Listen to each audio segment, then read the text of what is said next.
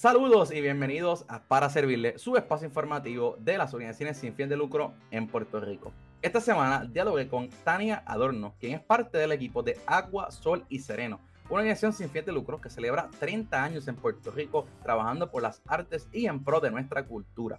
Con Tania hablamos sobre la trayectoria de los pasados 30 años y cómo van a celebrar este gran hito en la organización Entramos a dialogar también sobre los cabezudos que son emblemáticos en la trayectoria de Agua, Sol y Sereno. Y no pude dejar pasar la oportunidad de preguntarles sobre la experiencia de participar en los Grammys hace varias semanas junto a Bad Bunny. Los invito a conocer más de Agua, Sol y Sereno en sus redes sociales y a unirse en sus diferentes esfuerzos en pro de la cultura en nuestra isla.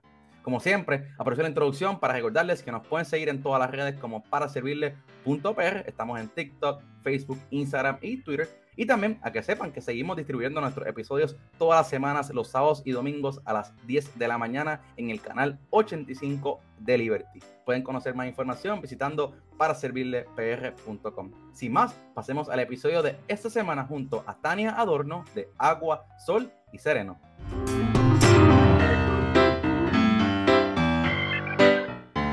Saludos a todos y bienvenidos al episodio de esta semana de Para Servirles. Hoy me acompaña Tania Adorno de Agua, Sol y Sereno para hablar sobre esta organización y su trayectoria en nuestra isla. Tania, bienvenida para Servirles. Bueno, gracias por la invitación. Este, Agua, Sol y Sereno es una organización sin fines de lucro que se fundó en el 1993 y muy honrada de ser la hija de ambos fundadores, Pedro Adorno y Katy Vigo. Así que aquí estoy para servirles hoy. Brutal, brutal. Gracias por tu, por tu tiempo y me encanta que vamos a hablar porque sé que mucha gente los conoce a ustedes por cosas particulares, a lo mejor una vez al año, pero yo creo que hay mucho trabajo que ustedes hacen durante todo el año que me gustaría darle luz a eso también. Y dijiste de 1993, o sea que están cumpliendo 30 años de. Cumplimos 30 años este año, así mismo es. Este, tenemos varios proyectos en camino con la celebración de los 30 años, entre ellos un libro y un documental que se está gestionando. Así que esperemos que este año, pues, cruzando los dedos, se pueda estrenar ya sea entre octubre y noviembre ambas cosas. Así que estamos muy honrados de que María es una eh, profesora de la Universidad de Puerto Rico, colega, y va a estar pues escribiendo el libro y ha estado codirigiendo con Pedro Adorno el documental, así que investigadora, gestora cultural, profesora de la gestión cultural en la Universidad de la Maestría de Gestión y Administración Cultural, así que estamos pendientes de esa celebración de los 30 años. En los 25 años estuvimos celebrando una exposición que estuvo en el Museo de las Américas, esa exposición se llamaba titulada Ecopoética.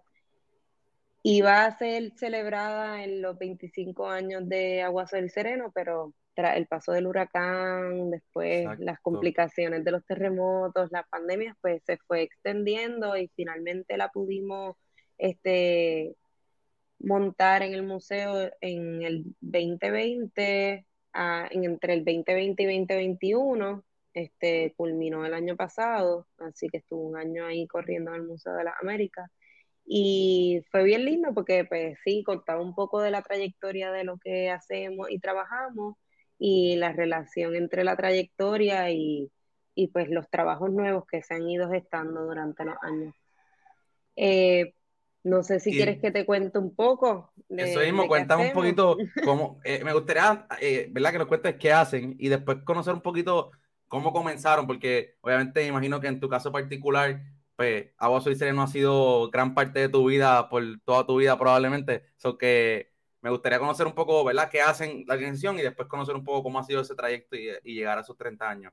Agua Sol y Sereno empiezan en 1993 con el fin de llevar teatro a lugares donde no necesariamente llegaba el arte o el teatro en comunidades y el nombre Agua, Sol y Sereno empieza por eso mismo, porque puedes hacer teatro y arte en cualquier lugar, al agua, al sol, al sereno, no importa las condiciones en donde esté ocurriendo pues este esa ese día, ya sea al aire libre, ya sea bajo techo, ya sea en una cancha, ya sea en una comunidad, en un residencial público o en un mismo teatro, vamos a llevar arte. Entonces, pues esa relación entre el trabajo comunitario siempre ha estado ligado con el trabajo artístico. Entonces, pues Agua Sol y Sereno se funda por Katy Vigo y Pedro Adorno y ellos siendo pareja, eh, antes de, empezar en Agua Sol y Sereno, viajan a una compañía que se llama Bread and Puppet en Vermont.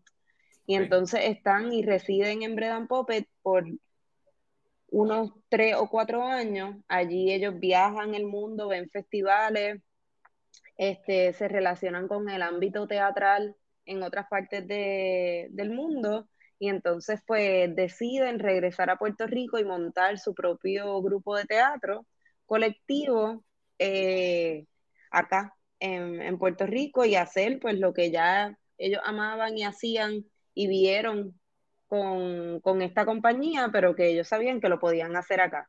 Al llegar a Puerto Rico se, se enfrentan con que pues quizás no, no había una estructura de, de pues, de organizaciones ya que, que, gestaran específicamente el colectivo teatral, quizás pues sí venía desde una descendencia de los teatreros del, del 60, pero sí habían como que estaba como dispersada, ¿no? No había como una correlación entre todo el mundo.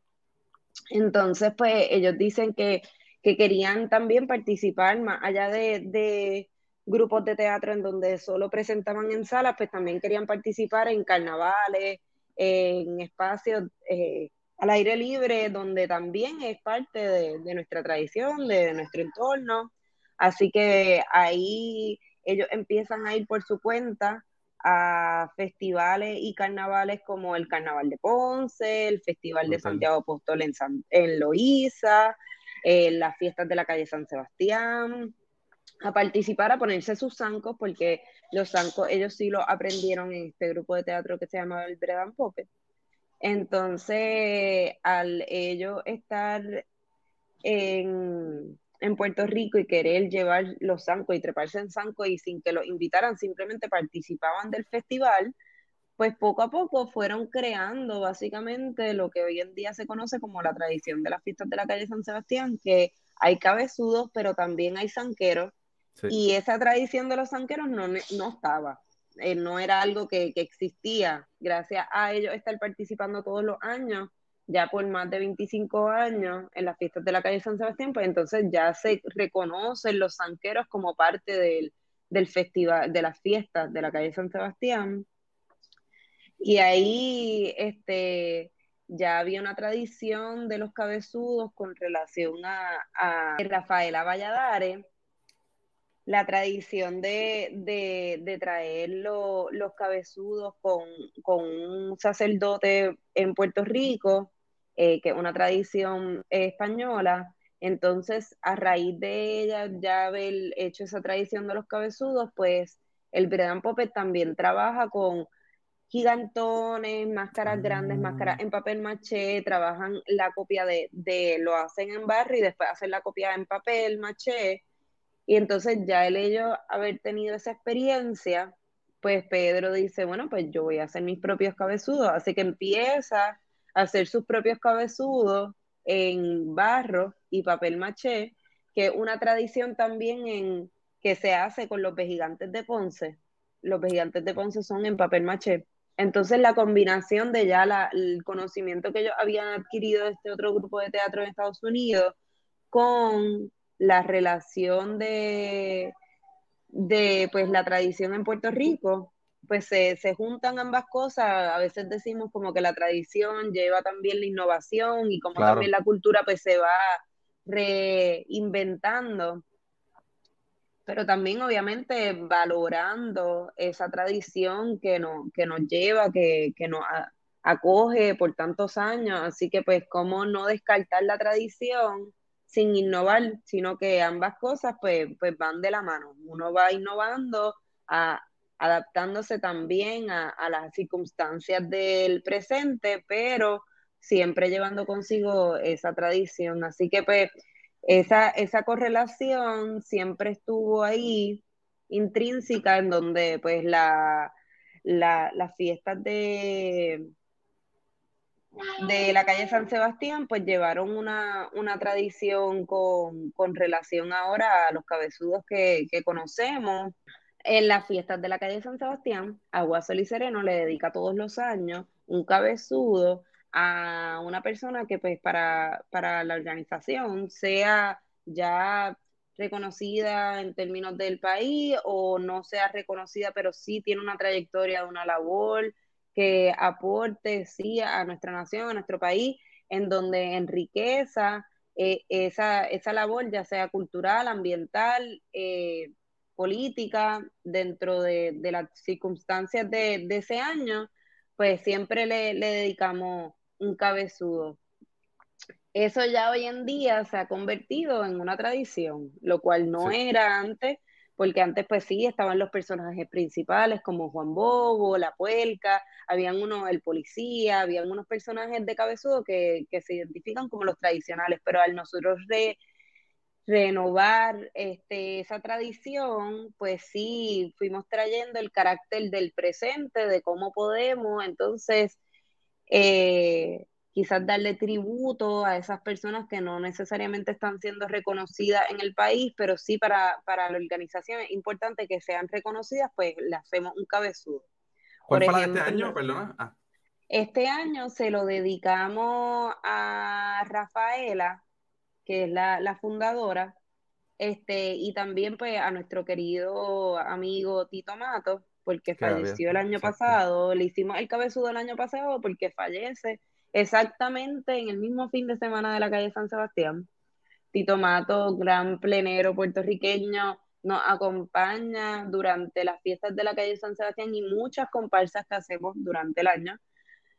Por casi quizás 20, 30 años de trayectoria de Agua Sol y Sereno, entonces cuando fallece, él nos había pedido que hiciéramos las fiestas de la calle San Sebastián y nosotros el, eh, varios días antes y nosotros le dijimos que no porque muchos de de nosotros estábamos con COVID, no podíamos participar, este, se habían cancelado como quiera y él nos siguió insistiendo de que lo hiciéramos, pues entonces ya él ser miembro del taller Comunidad Lagoico, que es la escuela que rescatan en la calle Loíza, este, él se había inventado de que él quería llevar la San Sebastián al barrio Machuchal, que es el barrio que está ahí aledaño a la calle Loíza, este, y pues lo habíamos hecho virtualmente para, la, para el año del 2021 con la pandemia. Entonces, en el año 2022, pues tratamos de, de hacerla una vez más con poca gente, porque la mayoría de nosotros teníamos COVID.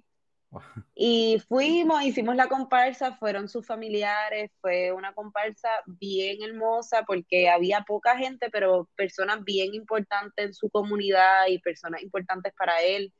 Así que dos días después, Tito Mato fallece.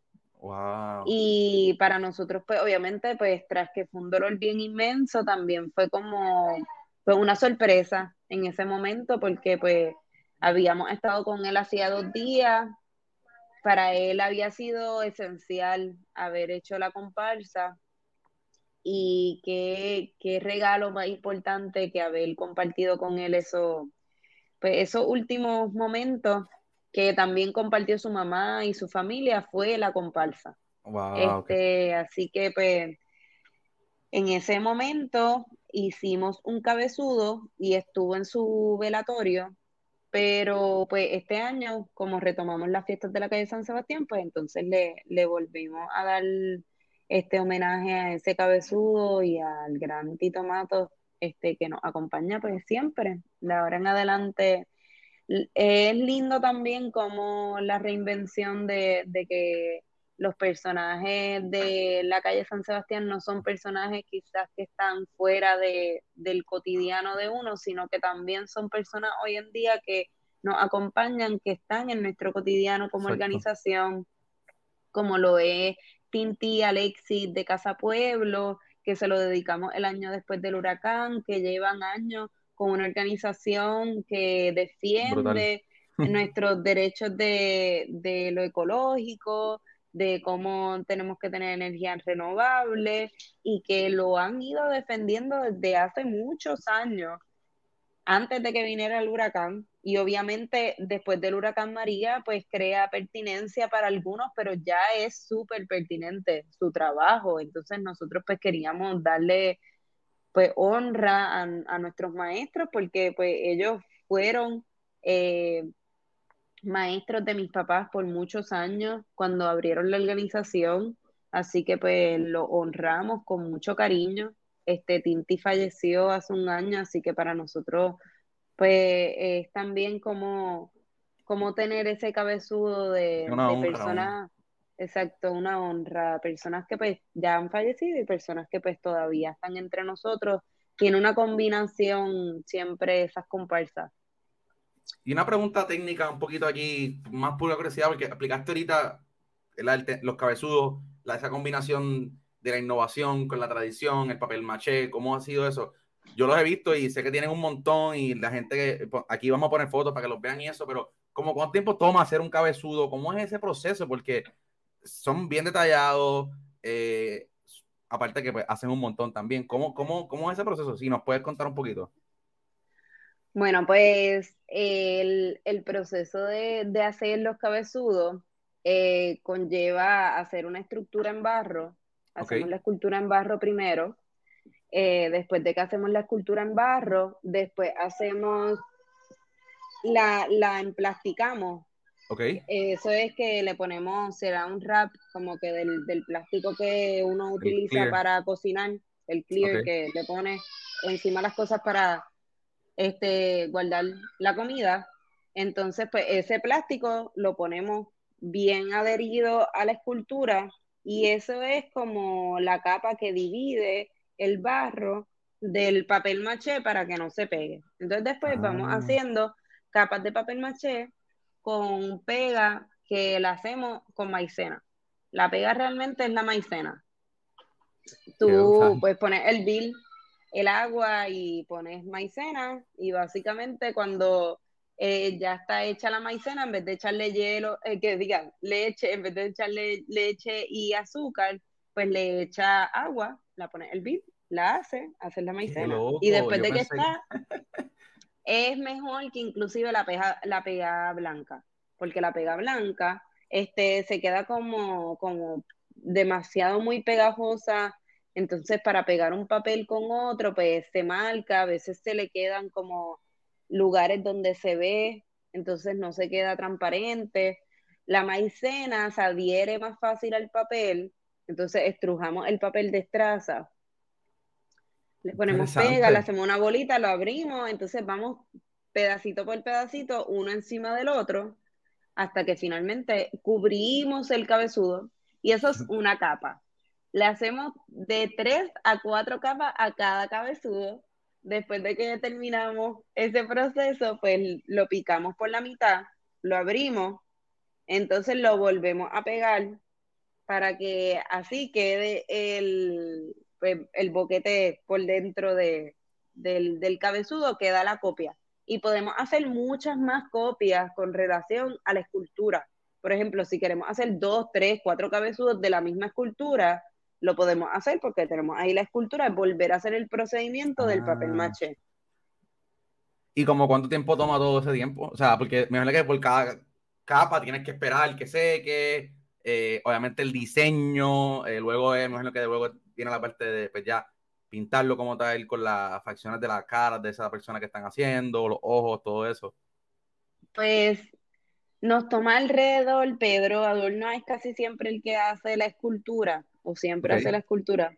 Este, y nosotros en verdad ya, ya sabemos cómo trabajar de, de hacerle el resto, como quizás el pelo, estamos trabajando otras partes de la escultura, pero él hace las facciones de la cara, como para que la persona pues sea más parecida. Se parece un montón siempre a la que yo he visto. así que hacemos la, él, él hace la escultura y nosotros ayudamos como que en el resto del proceso, pero casi siempre toma como una semana, dependiendo de cuántas personas estén trabajando. Si están trabajando muchas personas en el cabezudo, podemos hacerla en dos días, pero tienes que estar ahí como que todos los días amaneciéndote y poniéndole, pasándole blower para que se seque entonces una capa y poder ponerle la otra capa. Hay cabezudos que hemos hecho en tiempo así récord de hacer un montón de cabezudos a la vez que nos, nos han pedido y de momento tenemos que en una semana hacer cuatro cabezudos, por ejemplo. Y eh, necesitamos un equipo de como 20 personas para que eso ocurra. No es como que lo hacemos así bien rápido. Si solo tienes dos personas haciendo un cabezudo de una semana a dos semanas, te va a tomar. Porque tienes que hacer una buena estructura, que la estructura de abajo también en madera, aguante, a veces para no utilizar tanto barro, le ponemos este pedazos de foam para que entonces pues tenga, tenga más, más soporte y no esté utilizando, gastando tanto barro, porque pues muchas veces el barro pues es más costoso o pues toma mucho más tiempo en lo que la figura se adhiera o para que también no, no se caiga, pues entonces tenga como agarre el barro a donde, a qué estructura está, está eso. Y este obviamente una vez hecho, me imagino que eso dura por, varios años, como que el que hiciste el, de, el de Tito en el, como mencionaste, en el en el 2022. Este año lo pudiste usar otra vez en la Sanse y lo vas a seguir utilizando en otras actividades el resto del año y los próximos años, imagino, como que dura bastante. Sí, siempre, ah, siempre dura, siempre duran como los cabezudos quizás más viejitos, pues son los primeros que se hicieron, que son hace 30 años, pero ah, todavía los tenemos. Como que si no se mojan o no les pasa nada, pues, pues duran. Obviamente, pues si tienen algún tipo de, de se mojaron o les pasó algo, porque es papel llega un momento que pues se van deteriorando. Muchas veces si se van deteriorando, les volvemos y les damos como capas de papel maché en los lugares donde se ah. están deteriorando y los volvemos a pintar, este, los reforzamos con cartón, por dentro tiene una estructura también de cartón para que sean un poquito más sólidos, después de que los sacamos y los pegamos, le hacemos como el cuello, la parte de adentro, por dentro le hacemos como un tubular, como un tubo de, de cartón para que entonces esté un poquito más sólido. Este, va a depender de, de la circunstancia, obviamente del cabezudo, cómo, cómo está hecho, si tiene cuello, si no tiene cuello, si, pues, este, si se hizo con prisa y no se le hicieron tantas capas, pues también eso, eso va a afectar a que el cabezudo, pero cuando se pinta, muchas veces coge más fuerza, porque después de pintarse, pues el acrílico se seca y el acrílico también ayuda a que el papel se solidifique entonces coge, coge más fuerza el cabezudo. Pero así mismo como hacemos cabezudo, hacemos máscara, hacemos este gigantones, que es que el cabezudo con el cuerpo completo. Entonces el cuerpo lo hacemos muchas veces en foam, en otra estructura y se le pone ropa. Entonces ese tú te lo pones y es un, un gigante. Este, hacemos animales, dependiendo de también Casi siempre hacemos los títeres también y los gigantones y los cabezudos para la obra de teatro. Por ejemplo, tenemos una obra de teatro que, habla sobre este, el, mangle, este, los mangles en Puerto Rico, entonces hicimos un cangrejo, hicimos un, este, eh, un pájaro, hicimos diferentes cosas en cartón o ya sea en papel maché, con el mismo procedimiento con la escultura en barro entonces lo utilizamos en la obra de teatro. Que aparte de hacer teatro de, colectivo, teatro en la calle, también pues hacemos teatro de títeres, hacemos como diferentes tipos de ramificaciones del teatro, muy parecido a cómo trabajan también los grupos de, teatro de Latinoamérica, Yuya Scani, Mala Yelba, una influencia bien grande de, de los colectivos de Latinoamérica. Así que pues tenemos esa, esa relación entre pues lo que aprendimos en el Bread Puppet más los colectivos de, Latinoamérica que pues, que trabajan todo en conjunto, todo el mundo toma las decisiones en conjunto, inclusive como organización cultural somos, somos una organización en donde desde el principio pues quizá este, todas las decisiones hasta administrativas, hay, hay unas personas que sí dirigen ciertos programas o son la voz cantante en ciertos aspectos, pero todas las decisiones, el colectivo que esté a tiempo completo en ese momento trabajando en la organización va a tomar, va a ser parte de esas decisiones, ya sea administrativa o ya sea de contenido estético, de lo que vamos a presentar, o ya sea que vamos a tomar una decisión para ver qué taller vamos a dar. siempre todo el mundo se reúne para entonces ser parte de, esas decisiones.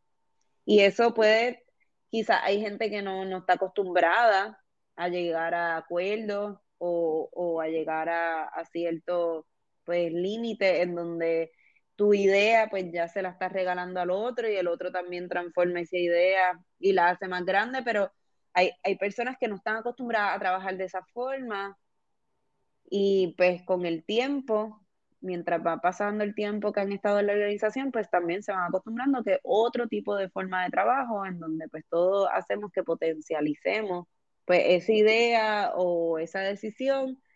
Si más personas hay, pues mejor para tomar la decisión. Y muchas veces se piensa al revés. Mientras menos personas, mejor, más eficiente, más estructurado. Nos enseñan que el capitalismo funciona si hay un jefe, hay una pirámide y todo lo demás va corriendo. Pero en la forma en que trabajamos es mucho más comunitario, mucho más orgánico, de una forma pues este mucho más holística en donde todo el mundo toma decisiones independientemente sepan, no sepan, este lleven un año en la organización o lleven 30. Todo el mundo es parte de todas las decisiones. Y pues eso tiene sus contradicciones en sí mismo.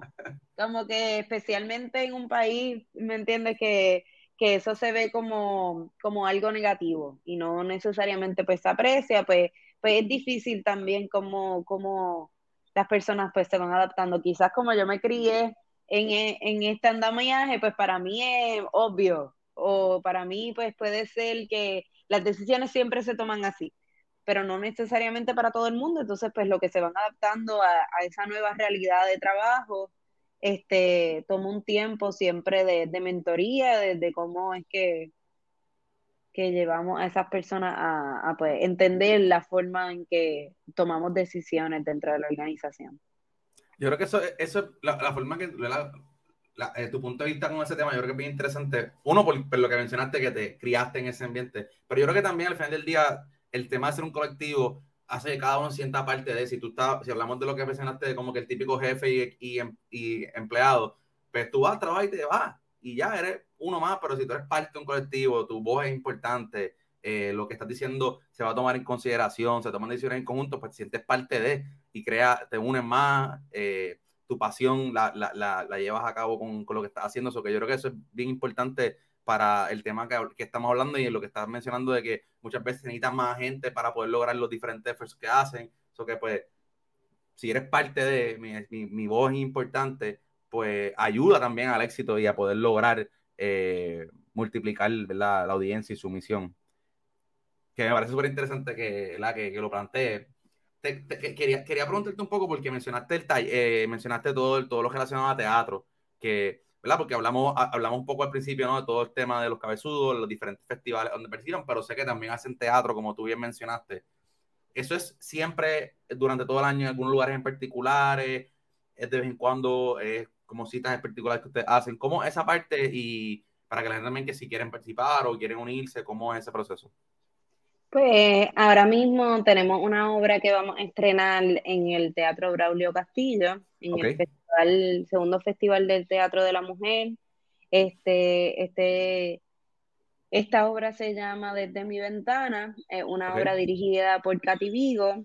Eh, estará en sala el 17, 18 y 19 de marzo. Así que les invitamos a que puedan ir. Sí, este, Estamos Cuando esto salga va a ser ese fin de semana. Cuando esto salga, ese, ese fin de semana ahí. Pues no se lo pierdan este fin de semana. Saca tu taquilla este mismo día y vea la función. Brutal. Hacemos obras de repertorio que ya llevan, este, por ejemplo, una obra que ya hemos hecho hace 30 años que se llama Una de Carolina de Arena, han viajado a festivales internacionales, este, se ha presentado en cuanta comunidad en Puerto Rico, en teatro, en muchos lugares donde más de 30 actores y actrices que han pasado por el grupo también han pasado por esta obra. Este, esta obra trata sobre el tema ambiental, muchas veces las obras de teatro tocan algún tema social o político que, queramos plantear con relación a, a, lo que estamos viviendo en ese momento. Lamentablemente esta obra todavía en términos ambientales es vigente eh, una obra que se hizo hace pues veintipico de años y todavía esos temas siguen topándonos, siguen tocándonos la puerta con que no se ha hecho mejora, no se ha hecho pues un, un planteamiento ambiental en donde tengamos una planificación que considere nuestro ecosistema como primordial. Este, la seguimos presentando. Eh, también tenemos obras de repertorio que eh, son así para niños, infantiles, pero también tenemos obras de repertorio que son pues, eh, obras en sala para adultos un poco más dramáticas. Hacemos una variedad de pues de, diferentes tipos de, obras de teatro. Creo que este año hicimos, el, bueno, el año pasado, en el 2022, estuvimos trabajando una obra que hicimos para el huracán María que se llamó Corazón de Papel. Esta obra estrenó en el festival en Nueva York, el Puppet French, de ahí la, volvimos a hacer en el Festival eh, Latino de Chicago. Este festival fue en octubre del 2021 y entonces la retomamos a cinco años del huracán María en Puerto Rico. Nunca se había estrenado en Puerto Rico, la hicimos en agosto del año pasado y en noviembre. Esta obra trata sobre los muertos del huracán María, y como estos no fueron reconocidos, este, las circunstancias del huracán, como no, nos llevaron a una, a pues quizás este, darnos cuenta o toparnos con el país que ya vivíamos, pero no necesariamente estaba realizado por el resto de, la comunidad. Eh, un país que, que, tenía pues muchas veces un frosting encima con que hay edificios, hay infraestructura, hay un país este, tercer mundista, eh, que diga primer mundista, pero en verdad no lo somos. Este, entonces, como, pues la obra Corazón de Papel eh, estrena entonces en Puerto Rico el Braulio Castillo el, en agosto, se hace en noviembre en Puerto Rico también, en, en la Universidad de Puerto Rico. Y entonces, eh, con relación a, a la programación de este año, pues esperamos que el documental pues pueda salir y, eh, y estamos viendo a ver si podemos entonces tener una programación de, de repertorio en octubre en la Universidad de Puerto Rico, así que estén pendientes a nuestras redes sociales, a Instagram, a Facebook, a Agua y Sereno PR, a nuestra página web, porque ahí entonces estaremos dando más detalles con relación al semestre, pero siempre nos presentamos en actividades al aire libre, estuvimos participando de la campechada. Ahora, hace poco, con el cabezudo del maestro Chuito, del de Bayamón, que le, dedicaron este año la campechada.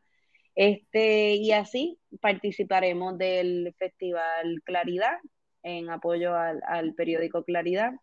Entonces, pues ahí muchas veces estamos dando talleres gratuitos para niños, para jóvenes, para adultos, para quien quiera llegar y hacer su máscara. Este, les damos barro, papel, les explicamos el proceso de papel maché, hacen su máscara y el último día del festival hacemos siempre una comparsa alrededor del Festival Claridad para entonces que los niños, las personas que hayan hecho sus máscaras las puedan entonces desfilar porque nos encanta la parte plástica, pero obviamente pues venimos del teatro, así que si esa parte plástica no necesariamente cobra vida, pues, pues entonces hay una parte que para nosotros se queda quizás a media. Muchas veces nos gusta que pues, eso pues cobre vida, ya sea en una comparsa, ya sea en, diferentes pues, presentaciones artísticas, ya sea de teatro o demás. Eh, también tenemos... Ah, no, sigue, sigue, sigue tenemos una escuelita de teatro que se llama Escuela, este, Taller Escuela. Estamos ahora mismo eh, trabajando en Taller Comunidad Lagoico los jueves de, de, las cuatro y media a cinco y media. Tenemos un grupo de cinco años aproximadamente hasta los ocho años. Y después de, seis, de cinco y media a seis y media tenemos un grupo de nueve años a trece años una clase de teatro multidisciplinaria, así mismo como trabajamos, trabajamos desde múltiples disciplinas, en donde la música, el teatro, la danza, eh, las artes plásticas siempre va a estar combinado, obviamente para un fin teatral, en donde se, se hace una apuesta teatral, y trabajar ese componente colectivo en donde todo el mundo pues toma decisiones para crear esa pieza artística, así que más allá de una clase de teatro, pues eh, el aprendizaje también de cómo trabajar en colectivo, de cómo se trabaja en colectivo utilizando diferentes disciplinas que quizás tú no vienes de la danza, tú no vienes del canto, tú no vienes quizás de las artes plásticas, pero vas a aprender un poco sobre todo y cómo eso también te hace crecer como artista y pues desarrollarte en diferentes áreas. El, el, bailarín o el músico que entra al grupo, que nunca ha hecho teatro, termina siempre saliendo en la obra y quizás al final es actor, que no necesariamente porque no haya estudiado teatro no, no eres parte del colectivo.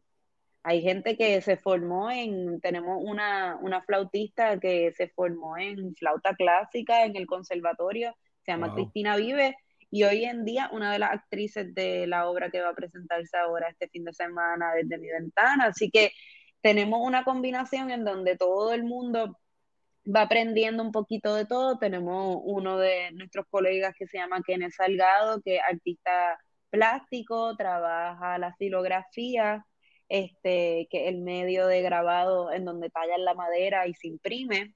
Este, ahora mismo está, está abriendo un taller de grabado en Agua Sol y Sereno. Y ha traído pues esa, esa información, ha dado talleres, nos ha dado talleres a nosotros mismos, pero también le ha dado talleres a, a otras personas que vienen a, a, nuestro espacio, así que no duden en escribirnos si, si tienen interés de aprender cualquier cosa o simplemente este, participar como voluntarios. Recibimos voluntarios en las fiestas de la calle San Sebastián para hacer cabezudo o para ayudarnos en diferentes partes de logística. También recibimos voluntarios durante todo el año porque pues somos un equipo de trabajo de 10 personas ahora mismo actualmente a tiempo completo. Pero sí hay, hay como un, a veces le decimos la familia extendida, de, de esa familia extendida de 30 personas, artistas, colegas, que nos apoyan en diferentes eventos en donde necesitamos, pues obviamente, un grupo de, personas más amplios para poder lograr este, diferentes actividades que pues, pues lo requieren. Y en ese grupo de familias también hay personas que, que son voluntarias, como tenemos un, una amistad que con un amigo que nunca ha hecho nada de teatro, era papá de, de un estudiante y él hoy en día es nuestro Andy Montañé, él hace el cabezudo de Andy Montañé todas las San Sebastián. Todas las San Sebastián, él va y él sabe que ese es su cabezudo y así tenemos voluntarios que llevan más de 20 años haciendo su cabezudo y no se dedican a eso. Tenemos una epidemióloga que trabaja con nosotros que, que que se pone el cabezudo todos los años y le encanta esa parte también cultural. Entonces, ¿cómo integramos siempre al ámbito comunitario para que participe no tan solo de el taller que está montando ese día en la comunidad, sino de nuestro, de nuestro año este, y nuestra programación de, de eventos y de este, actividades durante el año y cómo pues también los podemos integrar que pues que se sientan como parte de ellos. La cultura no es nada más de los artistas, la cultura le pertenece a cualquier puertorriqueño, a cualquier persona que quiera ser partícipe de su carnaval, de, su espacio, y se tienen que sentir con que con la libertad de que ellos también son parte y ellas son parte de, ese entorno, ese entorno cultural, y pues tratamos siempre de, que eso esté vinculado. Eh, son, son muchas, quizás son muchas capas. La organización tiene como, como muchas capas porque tiene muchas ramificaciones en donde trabaja, pero sí el que trabaja en la organización tiene que amar lo que hace. No necesariamente este es el trabajo para todo el mundo, porque no es que tú eres artista nada más o un solo artist que, que te dedica a hacer X o Y cosas específicas, sino que trabajamos con mucha amalgama de, de, cosas en donde tienes que tener una disposición para trabajar con la comunidad y ser líder comunitario y trabajar entonces con vocación, con relación a las comunidades, pero también tienes que ser artísticamente, tienes que, tiene que llamarte por dentro esa chispa de querer estar en escena, de querer performear, de querer participar, así que es tan importante hacer una comparsa como hacer una pieza en sala y todos los integrantes que están a tiempo completo saben eso. Este, están desde, desde la puesta en escena, es igualmente importante que la apuesta que se le va a hacer a cinco niños en un residencial. Este, no importa este, la cantidad de personas que se le esté llevando esa obra, lo importante es que la calidad, que eso le toque por lo menos el corazón a alguien para que pues esa persona pues sí pueda quizá este, entran, entrarse en el mundo del arte o quizás quiera descubrir otros mundos posibles que dentro de su comunidad pues no, no sabía que eran posibles.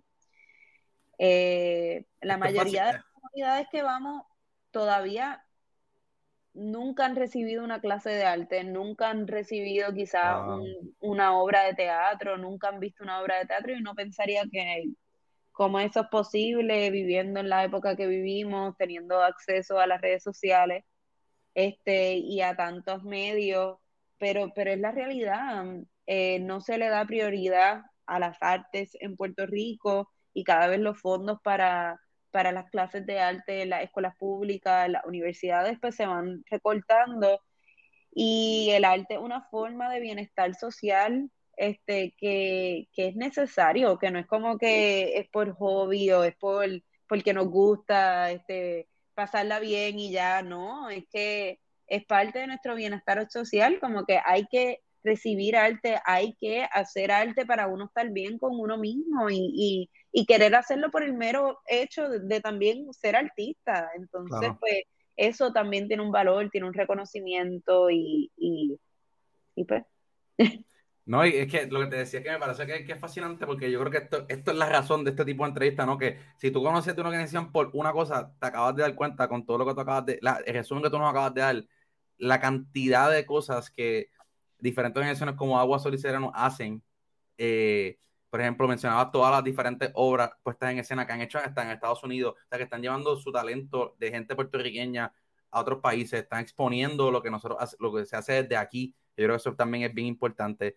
Eh, y obviamente, pues todo el tema de talleres a niños, pues obviamente es como poder seguir fomentando para que de pequeños vayan eh, eh, entrando en las artes, como tú bien decías, porque yo creo que a todo el día estamos escuchando música o, vemos películas o vemos series, todo eso arte. Si, algún, si no apoyamos ese tipo de esfuerzo desde niños, va a llegar un punto que no vamos a poder disfrutar y tampoco vamos a estar bien, como tú bien decías, que es un tema también de, de bienestar social.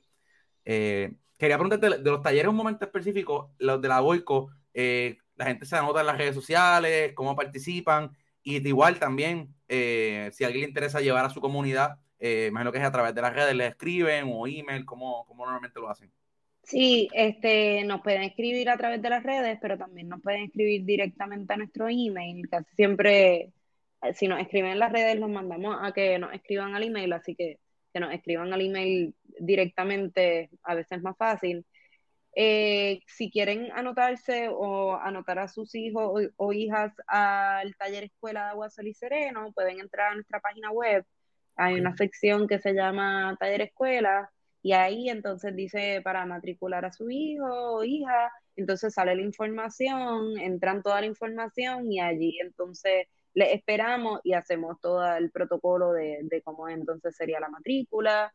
Este, si quieren que vayamos a su escuela, a su comunidad, a, algún espacio que tengan, alguna organización que quiera hacer alguna colaboración, simplemente nos escriben. Muchas veces este, hacemos colaboraciones con organizaciones, variamos este fondo o pues comisionan algún tipo de obra de teatro en específica porque pues quieren presentar esa obra y tienen unos fondos, pues entonces nos llaman y, también estaremos ahí a las órdenes para, para enseñarle el repertorio que tenemos de obra específica al tema alusivo que pues que tenga que ver con su actividad, con, con el entorno. Pero sí, nos pueden también llamar por teléfono este, al 787-410-8046 este, o al 787-487-2656 y también nos pueden preguntar, llamar, escribir, este, qué es lo que están interesadas, interesados. Y recientemente hubo una colaboración que todo Puerto Rico vio. Tengo que preguntar, no sé cuánto puedas contar de eso, pero tengo que preguntar porque obviamente después de la Sanse, que obviamente fue un tema, una semana bien fuerte para ustedes de actividades, a las dos semanas los vimos eh, acompañando a, a Bad Bunny en los Grammy, que eso fue un orgullo para todo el arte puertorriqueño, porque pues ustedes estaban allí presentando sus cabezudos, música latina en un escenario mayormente gringo, eh, ¿verdad? ¿Cómo fue esa experiencia? ¿Qué nos puedes contar eh, para que, ¿verdad? Porque también esa otra forma de, seguir exportando lo que ustedes hacen. Pues fue, una experiencia bien bonita, el, equipo de trabajo, em, en verdad estamos muy agradecidos de, de, cómo, de la trata, de la, de la forma en que se acercaron, de, de cómo es que quisieron también hacerle honra a quien honra merece. Este, para nosotros fue un orgullo realmente llevar a Tite Curé Alonso finalmente a los Grammy, a llevar a Andy Montañez, a Maelo, figuras tan importantes que, que nos representan en la cultura y en la música, también como lo es Julia de Bulgo, Lola Rodríguez de Tío, este, estuvo también Doña Fela y el gran Teo Calderón, así que para, para nosotros, personas que conocemos como Atego, personas que también nos han acompañado en nuestra trayectoria como figuras este, importantes en nuestro desarrollo cultural y de organización, que estén representadas en los Grammys y que otras personas internacionalmente puedan saber sobre estas personas a través de nuestra tradición de los cabezudos y las fiestas de la calle San Sebastián fue una gran honra. Como cómo llevar nuestra raíz y nuestro pedacito de, de, pues, de Puerto Rico y, y, granito de arena allí a, a, los Grammy fue, fue, eso sí iba a caer. Eso fue, fue, fue bien lindo, realmente la emoción, trabajar con el grupo de dominicanos, este, merengueros fue, y Dayan, el apechado, fue, fue, fue un cariño inmenso, realmente, este, estamos estamos relacionados constantemente ambas islas y realmente trabajar con, los dominicanos fue hermoso. Este, una comunidad de, músicos muy linda y un grupo de personas también que pues, nos acogieron y nos acompañaron. Este, así que fue, fue una experiencia este, bien hermosa. Creo que pues un corre y corre, obviamente, porque llevábamos de la, de la San Sebastián, pues salimos corriendo, nos montamos en el avión, nos fuimos para Los Ángeles, pero, pero sí, pues así hacemos siempre todo.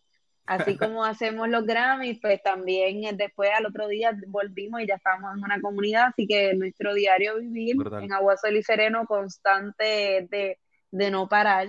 Y muchas veces cuando uno trabaja en una organización que uno corre, o que algo que un proyecto de vida, porque un proyecto de vida, pues uno no necesariamente tiene vacaciones porque no está todos los días en el proyecto de vida y, y te puede pasar a ti con este proyecto.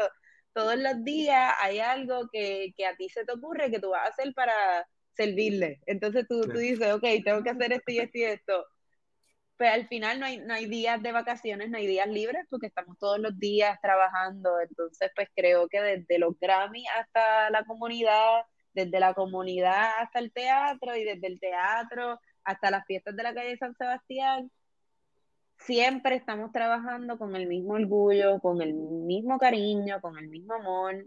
Le vamos a llevar este, pues, lo que hacemos desde un lugar este, realmente de, desde el amor, como que no, no hay más palabras, como desde el amor, la felicidad y, y saber que lo que hacemos es tan importante como beber agua, como comer, como... Así que estemos en los Grammys, que estamos, pues obviamente mundialmente reconocidos, pero estemos en una comunidad, sabemos que el trabajo es igualmente necesario, importante, y nos sentimos así, nos sentimos que, que, que es lo primordial, así que creo que, que gracias a la experiencia, obviamente, pues el cariño que siempre nos ha recibido como que el pueblo puertorriqueño, pues se, se, agrandó también, porque obviamente se sienten más orgullosos de que ese cariño de que estemos ahí, que estemos representando a las personas que estemos representando, así que sentimos ese cariño y, y nos sentimos honrados con, con, haber, estado, haber estado allí con Benito y, y pues felices de que haya escogido llevar este, un granito de arena de, de nuestra tradición, nuestra cultura y nos hayan llamado como parte de esa de esa tradición familiar que, ya llevamos por tantos años. Qué brutal, que, y, me encanta la forma que lo plantea, porque al final del día es la pasión con lo que tú hagas algo, ¿no? Y no importa dónde te inviten, la pasión va a estar ahí y el, empeño que vas a dedicar es el mismo, porque tu pasión no es que hayan miles de personas viendo, tu pasión es ese granito de arena a las demás para arte, fomentar lo que estamos haciendo en Puerto Rico, nuestra cultura. Entonces, pues, obviamente cada escenario tiene su valor y tiene su, su público, pero cada uno es igual de importante y la forma que lo explicaste me parece espectacular. Eh, igual creo que también que hayan tenido esa oportunidad y, y yo creo que todo lo que lo vimos, eh, sentimos lo que tú decías, que hay esa conexión entre República Dominicana, Puerto Rico, o sea, una fiesta allí eh, y, y cualquiera que lo ve, pues ver no solamente a, a Bonnie, saber que ustedes también están allí, eh, ver esa figura, yo vi el que me acuerdo ver el cabezudo de Tego, el de Andy Montañez, pues gente que uno todavía escucha su música, los puedes ver, eh, si te vas un día a la placita, puedes ver a Andy allí comiendo, o sea, como que eh, fue bien bonito verlo. Eh, y pues la casualidad que los tenía en el podcast o que tenía que preguntar. no, súper hermoso, en verdad. Este, fue una experiencia bien linda y, y asimismo también los dominicanos se sienten que, que llevan, están llevando pues su tradición, son este, la tradición de ellos de la música del merengue y la están llevando mundialmente, así que ellos se sienten con el mismo orgullo y y nos decían estos premios y esto también es de ustedes, como que ustedes también son parte de esto, como que estamos llevando nuestra cultura, nuestra tradición a otros lugares en donde no necesariamente estaba siendo pues, visibilizada o representada este, de tal o cual forma y felices que Benito haya decidido este, pues, acogernos y llevarnos a, allá. Este, pero, pero también orgullosos de de todas esas personas que nos apoyan siempre y que, han estado dándonos la mano, así como los voluntarios que siempre están ahí en todas las San Sebastián, todas esas personas que están durante todo el año, que a veces pues este, el peso es grande de, de las organizaciones porque en Puerto Rico hay un trabajo político que no necesariamente se cumple ni se hace y las organizaciones del tercer sector y organizaciones sin fines de lucro son las que responden muchas veces a esa ineptitud o falta de, desempeño en, los trabajos estatales, trabajos del gobierno, en donde pues no, no se está logrando ese, ese trabajo. Y se hizo súper evidente después del huracán y ahora con la pandemia, en donde el tercer sector fue quien realmente como que trabajó para que Puerto Rico pues esté donde esté. Y siempre ha sido así.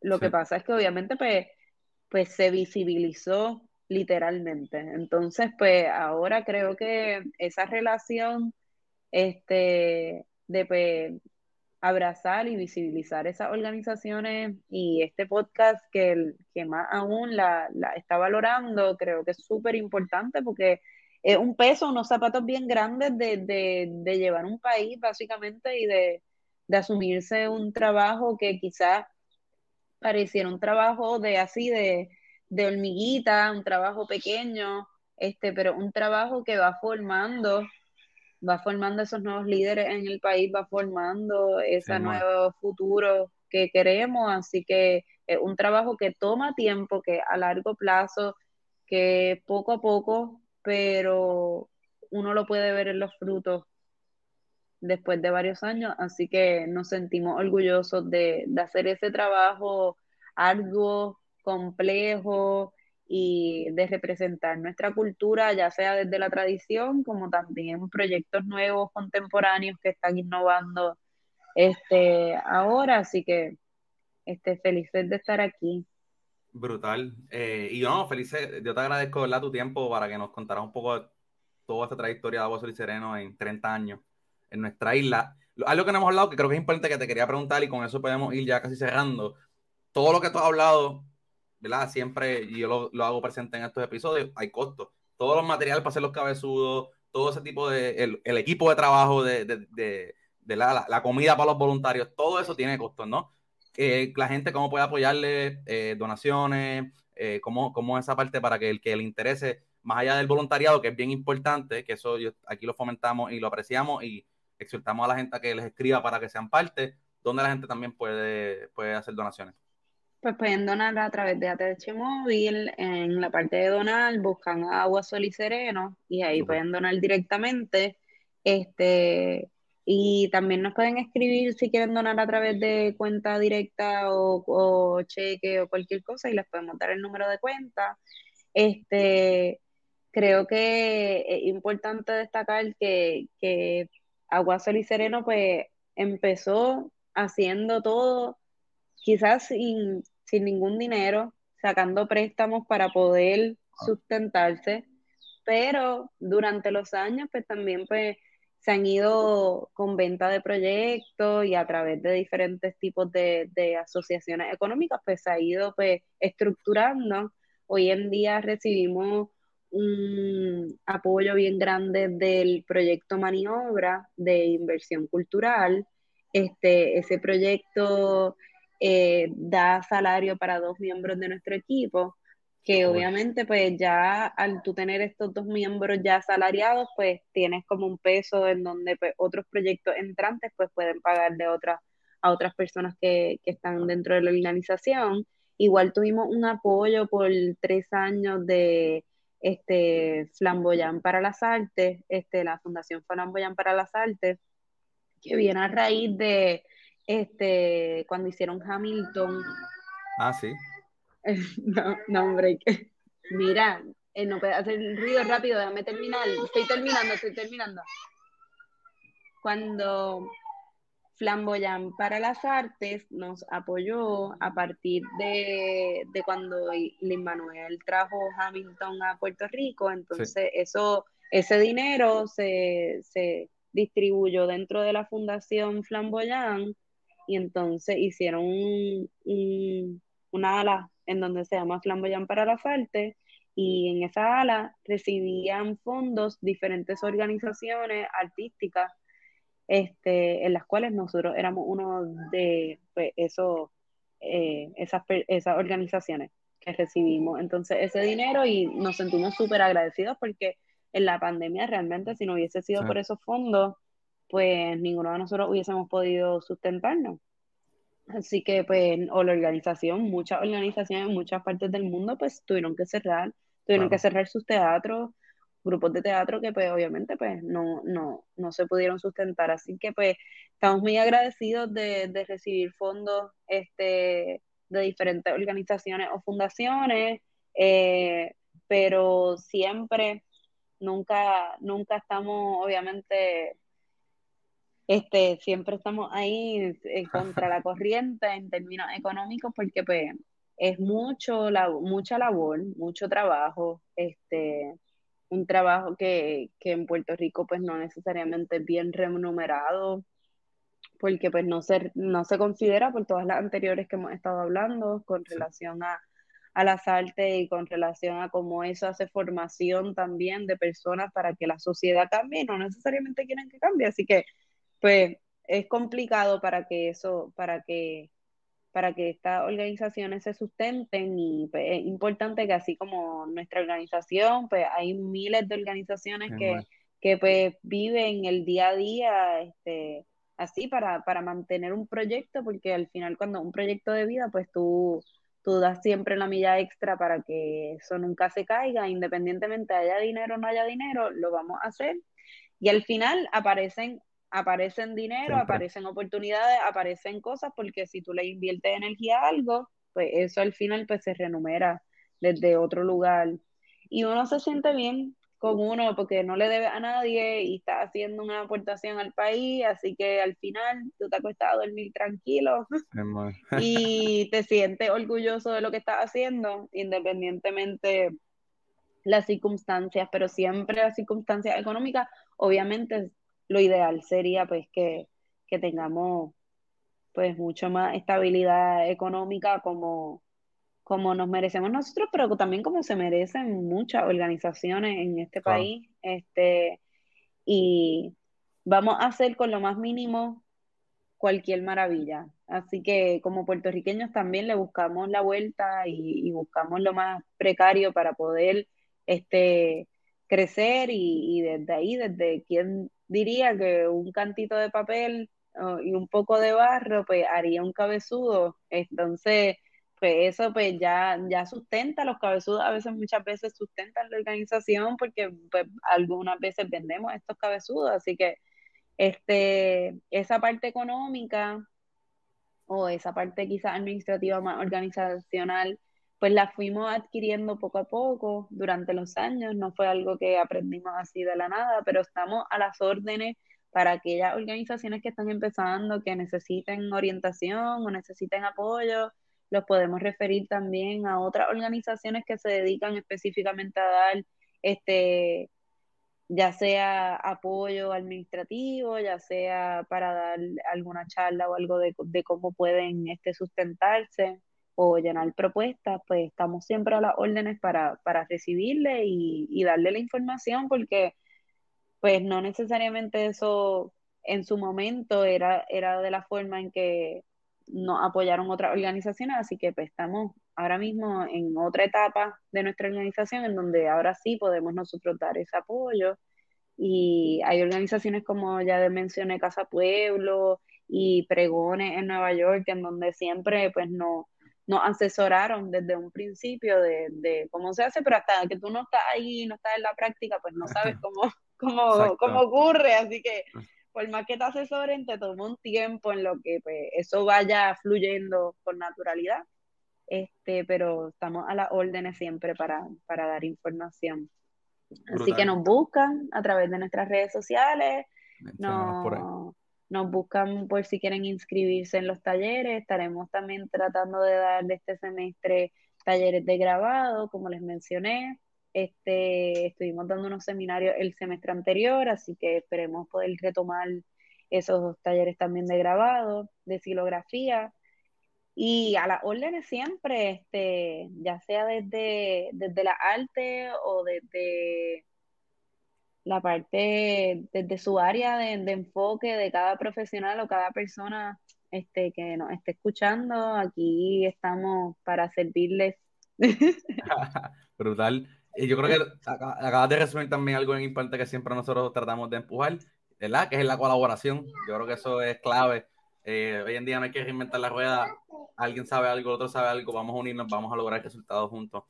Que, Tania, gracias por tu tiempo esta mañana. Eh, conversar con nosotros para conocer un poco más de lo que hacen Agua Sol y Sereno. De igual parte, aquí tienen un aliado para lo que necesiten. Eh, cuentan con para servirle, para seguir dando su mensaje y que más gente conozca su labor tan importante un ente cultural en nuestra isla que lo han hecho por los pasados 30 años. Gracias, gracias por la invitación y a la orden siempre, así que un placer. Igualmente acá, nuestra audiencia, ya conocieron hoy de Agua Sol y Sereno, lo pueden buscar en todas las redes sociales para conocer más y iniciar sus diferentes esfuerzos. Y como siempre, los exhortamos a que busquen todos nuestros episodios en paraservirle.com. Como siempre, aquí, para servirle.